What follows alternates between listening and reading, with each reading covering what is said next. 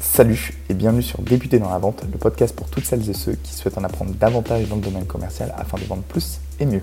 Aujourd'hui, on accueille Julien qui est Head of Online chez Iconoclast et on va aborder ensemble le thème de la découverte client, comment trouver les vrais besoins de ton prospect, comment structurer sa découverte, comment poser les bonnes questions. Tout ça, on va y répondre dans ce nouvel épisode de podcast. Si celui-ci te plaît, je t'invite à mettre 5 étoiles sur Apple Podcast, ça m'aide énormément.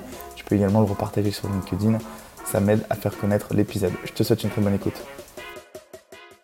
Salut Julien, comment vas-tu? Écoute, salut Igor, bien et toi? Ça va super. Un grand merci de venir sur le podcast. Merci à toi pour l'invitation. Je t'en prie. Alors avant de rentrer dans le vif du sujet, est-ce que tu peux te présenter ce que tu fais, ton parcours, euh, etc. Ok, et eh ben écoute, euh, j'ai 40 ans euh, et aujourd'hui je suis du coup euh, sales coach chez Iconoclast. On en parlera un petit peu plus longuement par la suite. Qu'est-ce qui m'a amené en gros à devenir sales coach chez Iconoclast? Bah, C'est 15 ans de vie pro dans des grands groupes principalement. J'ai fait du market chez Royal Canin. ensuite j'ai fait une carrière chez PepsiCo où j'ai été donc commercial, chef des ventes, catégorie manager, négociateur euh, pour la partie hors domicile et patron de la force de vente pour la moitié de la France. Ensuite, j'ai été chez Michel et Augustin, donc euh, tout ce qui est euh, cookies et mousse au chocolat, les gens connaissent en général, où j'ai été patron de la force de vente. Et après, j'ai voulu sortir un petit peu du monde de la GMS et donc j'ai fait j'ai fait quelques années chez, chez Carglass où j'étais patron de, de la force de vente. Mmh. Et puis ensuite, euh, j'ai rencontré euh, Marie et Arnaud qui m'ont proposé de venir rejoindre ce, fabuleux projet. Et voilà où, j'en suis aujourd'hui pour essayer de, euh, de présenter au mieux, on va dire, à des étudiants qui se présentent chez Iconoclast ces 15 ans d'expérience et de les transmettre au maximum pendant 4 mois. Ok, très clair. Alors aujourd'hui, je voulais qu'on aborde ensemble, je pense, à mon avis, la phase la plus importante dans un entretien de vente, la découverte, la découverte client, la découverte des besoins du, du prospect avant toute chose, comment tu l'introduis, cette découverte, euh, lors d'un rendez-vous avec un prospect? Alors, euh, tu as tout à fait raison. C'est clairement, je pense, la phase euh, qui fait que tu vas bien vendre ou pas. La, phase de découverte, ça va être en gros ton introduction, ça va être ta prise de référence, ça va être la mise en situation de ton rendez-vous.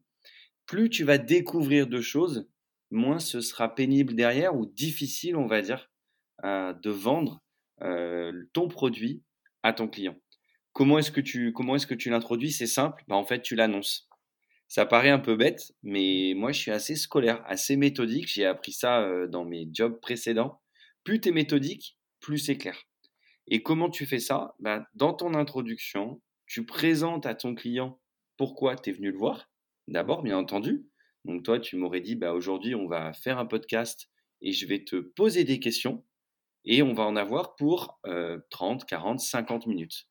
Je sais exactement pourquoi je suis venu aujourd'hui. Et là, tu es en train de me faire une découverte. Bah, moi, je vais faire la même chose chez le client. Mmh. Admettons que toi, tu es le client. Je dis, bah, Igor, euh, bonjour. Aujourd'hui, moi, je travaille pour Iconoclast. Je viens aujourd'hui pour vous expliquer ce que c'est que la formation et comment est-ce qu'aujourd'hui on peut devenir des bons sales. Je vais donc commencer par poser quelques questions pour comprendre ta situation et ensuite je vais t'annoncer le timing. Donc c'est comme ça tout simplement qu'on introduit eh ben, la découverte comme tu viens très bien de le faire et ensuite on démarre par une question ouverte. Ok, super clair. Et justement par la suite, comment tu structures euh, cette découverte? Est-ce que tu as une liste de questions au préalable? Est-ce que tu les poses dans un ordre précis? Comment ça se passe? Alors ça, c'est toujours un peu, euh, un, peu la question difficile. Est-ce que je la prépare? Euh, C'est une évidence. Tout le rendez-vous, bien entendu, est très préparé, très structuré. Plus on est préparé à euh, l'éventualité de, moins on est surpris. Et c'est ce qu'on n'aime pas trop en vente, c'est la surprise. Donc bien entendu que tu dois la structurer et que tu dois prévoir ta liste de questions.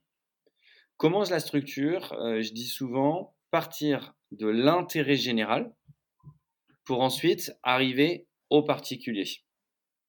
L'intérêt général, c'est euh, comprendre un petit peu dans, quel environnement tu te trouves, euh, dans quel environnement la boîte évolue, quels sont les concurrents, quels sont les objectifs annuels, les objectifs à 5 ans, à 10 ans? Donc en fait, prendre un petit peu de recul et si tu veux voir un peu large sur euh, toute cette partie, dans quel état la boîte est en fait, dans quel état elle évolue.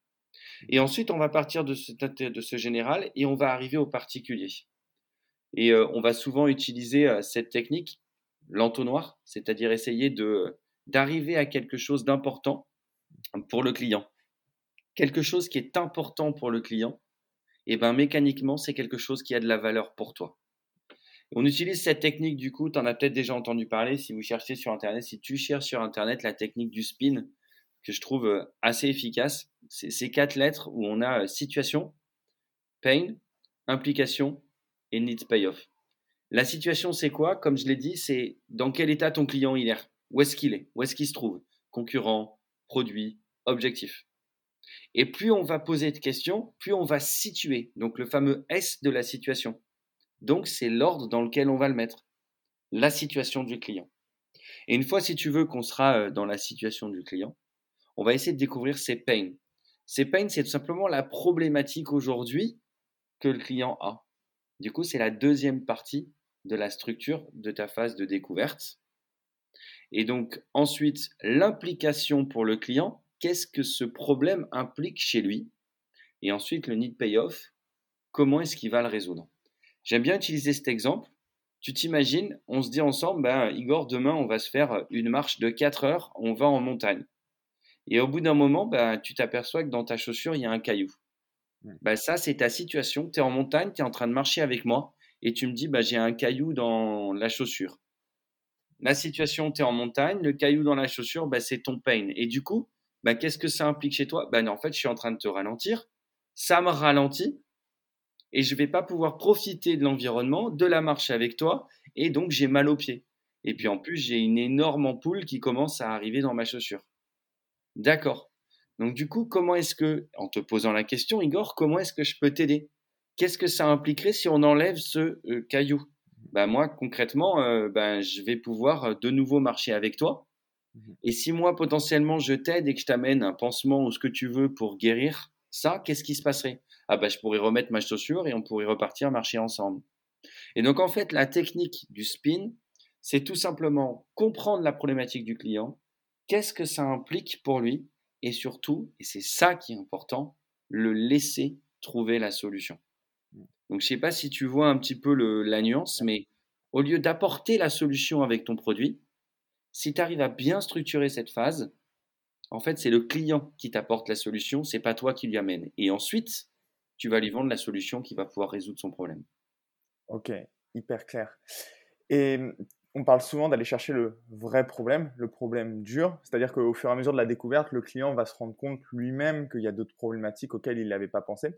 Comment aller chercher vraiment, euh, vraiment dans la vraie problématique du, client Je te donne un exemple. Moi qui suis dans, dans l'immobilier, le client va vouloir se créer du patrimoine. Mais en fait, on se rend compte que si on va plus loin, en fait, c'est plus que se créer du patrimoine, c'est juste que il veut plus d'argent parce qu'en fait, il n'est pas rassuré avec la, dans la, avec la situation sanitaire, etc. Ça, c'est un exemple. Comment tu vas chercher le, le problème dur chez ton client, ce qui fait que quand tu appuies là-dessus dans ton argumentaire après, bah, tu as tout gagné. C'est un bon point quand on parle de Spain. c'est s'assurer, on dit souvent creuser. Euh, j'ai pour habitude de dire, et je suis sincère quand je le dis, la vente, c'est pas difficile. C'est tout simplement une suite de questions ouvertes et de phases de silence. Et, et, j'ai envie de te dire, c'est le podcast est un super exemple. C'est une phase de découverte. Ce que tu es en train de faire là, c'est une phase de découverte. C'est-à-dire que tu essayes de comprendre le problème dur, entre guillemets, pour moi, mmh. de la découverte et comment je le traite. Donc c'est canon parce que c'est vraiment exactement ce que tu es en train de faire. Comment est-ce qu'on va chercher ce point dur? Je pense que euh, la grosse problématique d'un vendeur, c'est qu'il parle trop. Plus tu poseras des questions ciblées, moins tu en seras. Plus tu poseras des questions larges, mmh meilleur tu seras dans ta découverte. Je m'explique Une première question qui est comment, combien, où, quand. Donc tu l'as bien compris, des questions ouvertes. On a tendance à euh, utiliser l'acronyme chez Iconoclast de CQQ, c'est occupé. Donc toutes les questions qui commencent par CQQ, c'est occupé, comment, quand, qui, combien, quel, où, pourquoi, sont des questions qui vont amener à une ouverture de dialogue. Toutes les questions qui démarrent par un verbe, est-ce que, avez-vous, c'est des questions qui seront fermées et donc qui vont nécessairement fermer le dialogue. Si tu poses une question large et qu'ensuite tu fais cette fameuse phase de silence, bah, ton client il va parler. On prend l'exemple de ton immobilier. Bah, monsieur le client, aujourd'hui, euh, vous êtes venu chez nous, vous êtes en recherche d'appartement. Dans quel but? Souvent, le premier travers qu'on peut avoir quand on est un peu jeune au début, bonjour monsieur le client, merci d'être venu euh, voir bah, mon agence immobilier. Aujourd'hui, dans quel but souhaitez investir? C'est pour de l'investissement locatif? C'est pour vos enfants? Et hop, on commence à répondre à la place du client. Mmh Donc on l'oriente déjà. Donc avec une simple question ouverte et une phase de silence qui pourquoi êtes-vous venu aujourd'hui? Pour faire de l'investissement Très bien. Dans quel but? Et hop, phase de silence derrière. Le client va ouvrir des portes et là, Igor, tu fais ton job de vendeur, t'enchaînes et tu dis, quand vous dites Covid, quelle est la crainte que vous avez? Quand vous dites, pour transmettre à mes enfants, combien en avez-vous? Quel est le type de patrimoine que vous souhaitez transmettre? Mmh Plutôt grand, petit, un pour chacun? Et ensuite, tu cibles. Mmh Mais plus tu écoutes ce que ton client te répond, meilleur tu seras dans ta phase de découverte. Et c'est là où on va arriver à trouver le problème dur. Mmh. Parce que tu écoutes ce que ton client te dit, et tant qu'il n'a pas terminé de, entre guillemets, tout te donner, bah, tu le laisses parler. Toi, tu prends des notes, comme tu es en train de le faire, parce que moi, je te vois. tu es en train de prendre des notes et c'est super. Et ces notes, parce que tu as entendu des choses qui te disent Ah, tiens, il vient de me dire ça, je retirerai les ficelles derrière. Et petit à petit, tu vas arriver dans le point dur de ton client. Ok, super clair. Et euh, ça, c'est vrai que c'est quelque chose qui se fait avec de l'expérience. Quand on pose les bonnes questions, finalement, on a les réponses qu'on veut. quelque chose qui est un peu plus compliqué maintenant, c'est quand on a fait face à un client, pardon, qui est introverti, on va dire. Et même si on lui pose une question ouverte, la réponse va rester assez brève et euh, il va dégager peu d'informations. Est-ce que tu aurais des conseils pour mettre beaucoup plus à l'aise, que ce client-là soit beaucoup plus à l'aise et qu'il parle un peu plus et qu'on ait plus d'informations par la suite? Alors, prospect, client introverti, c'est toujours extrêmement difficile. Mmh c'est vrai que là, pour le coup, c'est un, une problématique, on va dire, euh, euh, partagée par beaucoup de gens. Euh, aujourd'hui, un client qui parle pas, c'est hyper difficile. Mmh si tu, vas découvrir quelque chose dans le noir, c'est hyper dur, tu vois, c'est un peu la même chose. Comment est-ce que je fais pour un client introverti? Je pense d'abord, il y a beaucoup de postures. La posture, c'est euh, comment est-ce que euh, je suis capable de, euh, de m'ouvrir? Donc, une fois de plus, on se voit, et je le dis juste pour les gens qui nous écoutent, je viens de te faire un grand sourire, et du coup, tu as souri en retour. Et donc, quelqu'un qui est un peu introverti, c'est voilà un petit peu de compassion, dans le sens, enfin, vous inquiétez pas, je suis pas là pour vous manger, je suis là pour échanger, comprendre un petit peu qui vous êtes. Et puis, Deuxièmement, les clients qui sont souvent un peu introvertis, ce sont des clients qui se mettent un petit peu des barrières, c'est-à-dire qui, euh, qui souhaitent se protéger, qui n'ont pas forcément l'habitude d'être euh, aussi expansifs qu'un vendeur, qui n'ont pas pour habitude de, de tout donner tout de suite. Et donc, comme ils ne donnent pas tout tout de suite, faut pas tout aller chercher tout de suite. Mmh Là encore, je pense que euh, la meilleure arme, c'est un grand sourire, une bonne question ouverte mmh et tout simplement écouter derrière plus on laisse de place au client introverti, plus il va s'ouvrir. Et je le redis, vendeur parce que je le suis aussi, on a souvent tendance à vouloir emballer la vente, on a tendance à vouloir en faire des tonnes et, à en vouloir en mettre plein les yeux. Ben, L'introverti, il voit ça, lui, il a tendance à se fermer. Donc je recommande vraiment une question, bien écouter derrière ce que le, ce que le prospect ou le, le client vous dit. Ouais. Surtout que si on ne le met pas à l'aise, finalement, on va lui poser toutes nos questions et on va plus passer, ça va être un interrogatoire, euh, il va avoir l'impression. Il faut se mettre des fois aussi à la place de notre prospect qui va venir, euh, je sais pas, euh, nous voir. Et puis on va quand même lui poser plein de, plein, plein, plein de questions. Et puis il s'y attendait pas. lui, ce qu'il s'attendait, c'était juste repartir d'un rendez-vous avec une solution, un prix et c'est tout. Et puis au final, il repart du premier rendez-vous il a bah, rien obtenu de tout ça. On lui a juste posé euh, des questions pendant, pendant 30 minutes. Et justement, je trouve que c'est toute la difficulté de faire en sorte que ce soit pas alors ça vient avec l'expérience, mais que ce soit pas une, euh, un interrogatoire pour le, pour le prospect. Euh, Du coup, est-ce que toi, tu limiterais un nombre de questions pour pas que ça, pour que ça, pas que ça devienne un interrogatoire, justement? La question, elle est bonne. Je pense qu'au début, c'est peut-être le, c'est peut-être un des travers que j'avais aussi. En fait, dans le, dans le souci de rien oublier, on a souvent tendance à poser des tonnes de questions. Et euh, c'est un peu euh, journaliste sportif. Fin de match, le gars il est rincé, on tend le micro et on enchaîne toutes les questions pour s'assurer d'avoir l'info qui va bien. Euh, je pense qu'on posera jamais trop de questions. Et je pense que si on écoute, in fine, on va pas toutes les poser. Tu, vois ce que je veux dire ou pas? Mmh En fait, par exemple, si tu poses des questions, tu as besoin de connaître la situation de ton client. On reste sur l'immobilier parce que c'est ton mmh domaine et quelque chose qui peut parler à toutes les personnes qui vont écouter. Euh, si on vient acheter une, une, une maison ou un appartement, euh, souvent c'est de l'investissement, c'est pour se loger, c'est pour euh, voilà, c'est souvent pour les mêmes choses. Si on pose la question et qu'on a envie de savoir pourquoi, le montant, le but, la période qu'on souhaite, le déménagement, le nombre d'enfants, c'est là où on devient effectivement un petit peu journaliste sportif ou interrogatoire. Un petit peu derrière, quand est-ce que ça s'est passé? Dites-moi où vous étiez, qu'est-ce que vous avez fait, tu vois? Ça, c'est un peu l'enfer. La façon dont on va poser les questions, on est capable de faire exactement la même chose. C'est structurer sa phase de questions, la préparer au maximum, mais surtout être capable de barrer certaines. Exemple, le client, tu lui dis, ben, de nouveau dans cette agence immobilière, merci d'être venu. Qu'est-ce que vous cherchez aujourd'hui? Toi, tu avais noté appartement ou maison, point d'interrogation. Tu avais noté euh, investissement ou euh, installation pour résidence principale, point d'interrogation. Et tu avais noté euh, budget 500 euh, 000 à 800 000 euros, je dis n'importe quoi. Tu viens voir ton client, ton client te dit, bon, dans quel but êtes-vous rentré dans cette agence? Ou pourquoi souhaitez-vous nous rencontrer aujourd'hui? Et hop, de nouveau, phase de silence. Ton client te dit derrière, ben moi aujourd'hui j'aimerais vraiment, ben j'ai en fait j'ai des sous de côté. C'est une résidence secondaire. Hop, dans ta prise de notes, tu barres primaire et tu écris secondaire c'est pas pour un investissement, j'ai vraiment besoin d'avoir un pied à terre en Bretagne pour, euh, pour aller passer mes vacances avec mes enfants. Hop, c'est plus un investissement. Résidence secondaire. D'accord? Et donc, pour cette résidence secondaire, quel serait votre budget, monsieur le client? Et là, tu vois, tu n'es plus dans l'interrogatoire. Tu es bien dans je rebondis sur ce que client vient de me dire et je suis capable de barrer petit à petit les questions que je m'étais préparées parce que potentiellement, le client, je l'ai laissé parler, je lui ai laissé son espace. Mmh.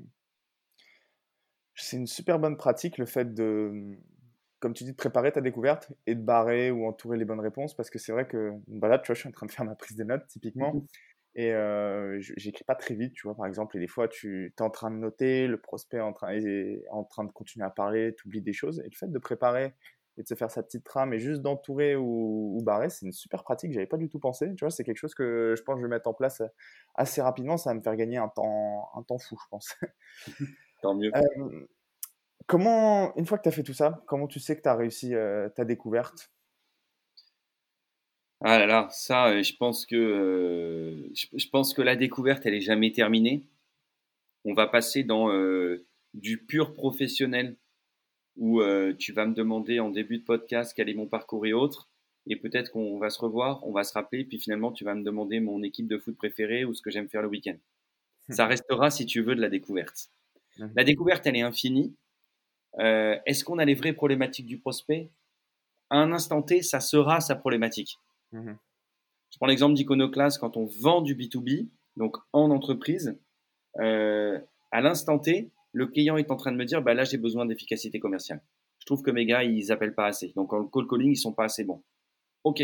Donc, à l'instant T, je suis sur ce pain-là. Mais peut-être que deux mois plus tard, il va me dire, bah, écoute, Julien, en fait, on intègre deux nouveaux collaborateurs. Est-ce que tu pourrais t'occuper de l'onboarding? Mmh. Et là, à ce moment-là, bah, ça sera un nouveau pain, tu vois. Mmh Je pense que ce pourquoi on vient, c'est pour vendre une solution, vendre un produit. La découverte, elle est terminée en tout cas à l'instant T quand on pense qu'on a réussi à vendre une partie, tout ou partie de son produit ou de sa solution. Peut-être l'écueil qu'on peut avoir, c'est si on se dit que peut-être il y a encore moyen d'aller chercher un truc en plus, d'aller vendre quelque chose en plus, euh, on continue la découverte et là on peut générer de l'impatience chez le client. et retomber, si tu veux, dans cette partie d'interrogatoire. Hmm. Donc c'est pour ça que je recommande vraiment la préparation. Si toi aujourd'hui, tu as euh, pour objectif de placer euh, un appartement qui a un petit peu de mal à se vendre ou, euh, et que tu as potentiellement des prospects qui veulent acheter un appartement, le jour où tu as l'ensemble des éléments qui te permettraient potentiellement de réaliser cette vente, je dirais que c'est là qu'il faut s'arrêter. Hmm. Très clair. Et justement, on va revenir un petit peu à. Euh, vous, comment vous formez à, la découverte client de, vos, étudiants? Alors, la découverte, d'abord, on on la pratique. on a un jeu qui est assez sympa où on leur fait prendre conscience de l'importance des questions ouvertes et des questions fermées. Donc, je leur pose une question et en général, je les prends à froid. C'est une session qu'on fait sur, à 14 heures pour les réveiller. Et euh, je leur dis, est-ce que, alors parce qu'on a, on a des personnes qui sont pas forcément euh, euh, dans la vente, si tu veux, donc ils connaissent pas forcément cette technique entre ouverte et fermée. Ou en tout cas, ils comprennent le principe, mais c'est plus dur de, l'appliquer. Comment est-ce qu'on fait? Euh, Je les prends à 14 heures, je prends mon micro, j'espère que tout le monde va bien, tout le monde a déjeuné, machin, ok. Et je leur dis, écoutez, il m'est arrivé un truc incroyable quand j'avais 4 ans. Est-ce que vous pensez que en 10 minutes, et en 60 questions, vous pouvez trouver? Et hop, je le lâche comme ça. Alors là, les gars euh, commencent en disant euh, Ok, euh, est-ce que c'est un truc incroyable? Alors je leur réponds non. Est-ce que tu étais tout seul? Non. Et au bout de la douzième, et qui est souvent fermée, je leur dis Bon, les gars, vous venez de cramer un cinquième de vos questions et vous n'avez pas beaucoup avancé. Donc là, il commence à se concerter et tout, il commence à comprendre, si tu veux, la différence. Donc on est d'accord. Avec qui étais-tu lors de ce truc? Je dis, ah, là, ça commence déjà à changer, il va falloir que je réponde différemment. Ben, je dis, bah, j'étais avec mes cousins. Et ainsi de suite, si tu veux. Donc on leur fait prendre conscience d'abord de l'importance de l'ouvert et du fermé. L'ouvert, la question ouverte va te permettre d'ouvrir le débat. La question fermée que tu écris va te permettre de, fermer le débat ou de valider une information. Aujourd'hui, le bien immobilier est pour vous Oui, tu as besoin de le savoir. Ou alors peut-être que tu fais des recherches pour un ami, ou pour euh, ta femme, ou pour un copain, ou j'en sais rien. Mais ça permis de valider aussi la question ouverte. Donc ça, c'est la première chose. Ensuite, qu'est-ce qu'on fait? On a euh, tout un exercice sur euh, la qualification, et justement pour essayer de comprendre, puisque chez Iconoclast, on a des intervenants extérieurs qui viennent à la fois pour présenter leur boîte, mais également l'après-midi, on call pour eux. Et là, on a tout un exercice de découverte on leur fait préparer justement cette phase. Donc tu m'as dit tout à l'heure, bah, je vais garder ce tips. C'est ce qu'on essaye de leur faire comprendre. C'est plus ils vont préparer les questions type, meilleurs ils seront dans cette phase de découverte. Et on leur dit, préparez vos questions ouvertes, n'écrivez pas vos questions fermées. Parce que les fermées, on les pose naturellement, les ouvertes, il faut forcément les préparer. Et ensuite, on leur apprend justement à préparer cette phase de découverte en entonnoir. Donc, démarrez toutes vos questions par CQQC occupé, vous les préparez. Qu'est-ce que vous avez envie de savoir? Et vous les sectorisez ensuite parce que vous avez besoin de connaître le secteur d'activité, le rôle de la personne, la structure, euh, le chiffre d'affaires, les objectifs. Et ensuite, vous préparez 3-4 questions à l'intérieur. Et une fois que tout ça est préparé, on leur apprend tout simplement à jongler entre les différents silos. Parce que c'est ça le plus difficile. Pour éviter, comme tu l'as très justement dit tout à l'heure, de faire la question à la chaîne en disant euh, Ok, vous êtes combien? D'accord? Qui décide? D'accord? Est-ce que c'est vous le patron? Non, c'est là où ça devient le, la mitraillette de questions et c'est très très difficile.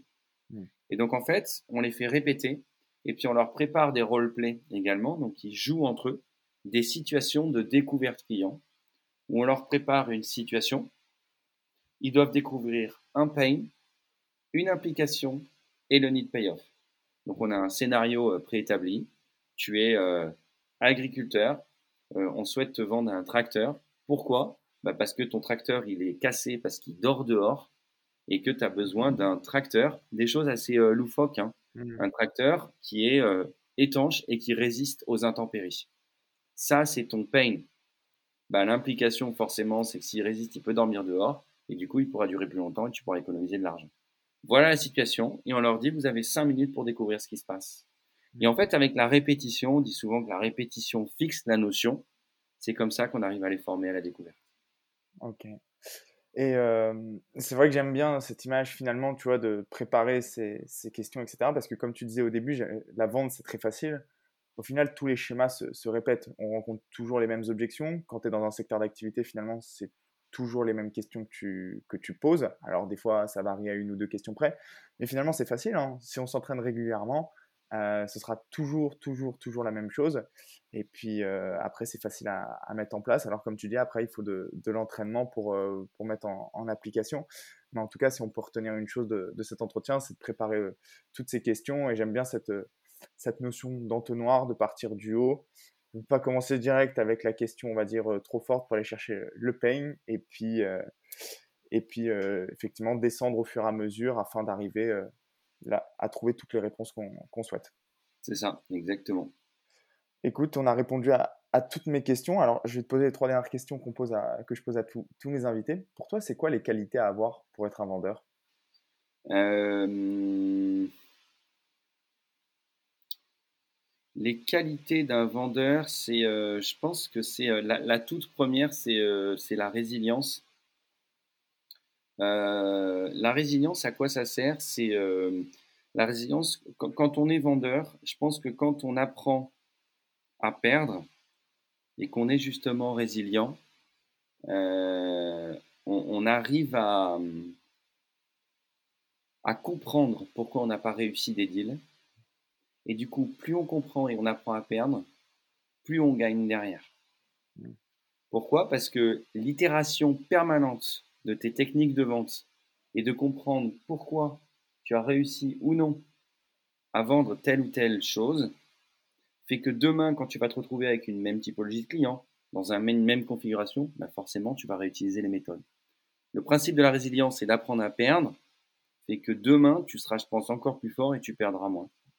Euh, la deuxième, c'est euh, du coup qui va avec la résilience, c'est la pugnacité, je pense être capable de, repartir euh, et, de rien lâcher, forcément. On avait une, phrase chez Michel et Augustin qui était assez, forte, qui était si tu n'arrives pas par la porte, faut que tu arrives par la fenêtre à rentrer. Et du coup, c'est quelque chose qui est, assez important, c'est pas tourner les talons dès qu'il y a une difficulté, donc pugnacité.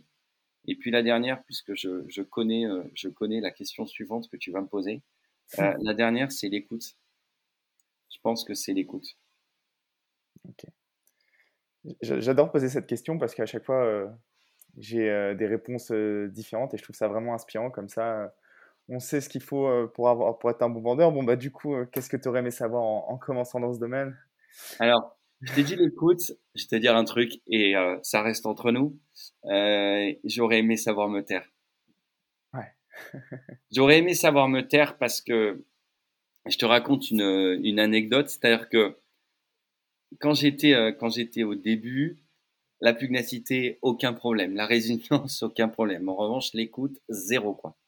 Donc c'est cool parce que je closais, ça marchait, mais de temps en temps, je me prenais des volets de bois vert et, et c'est toujours un peu, euh, c'est un peu, c'est, c'est, voilà, on apprend, mais c'est, c'est toujours un peu difficile.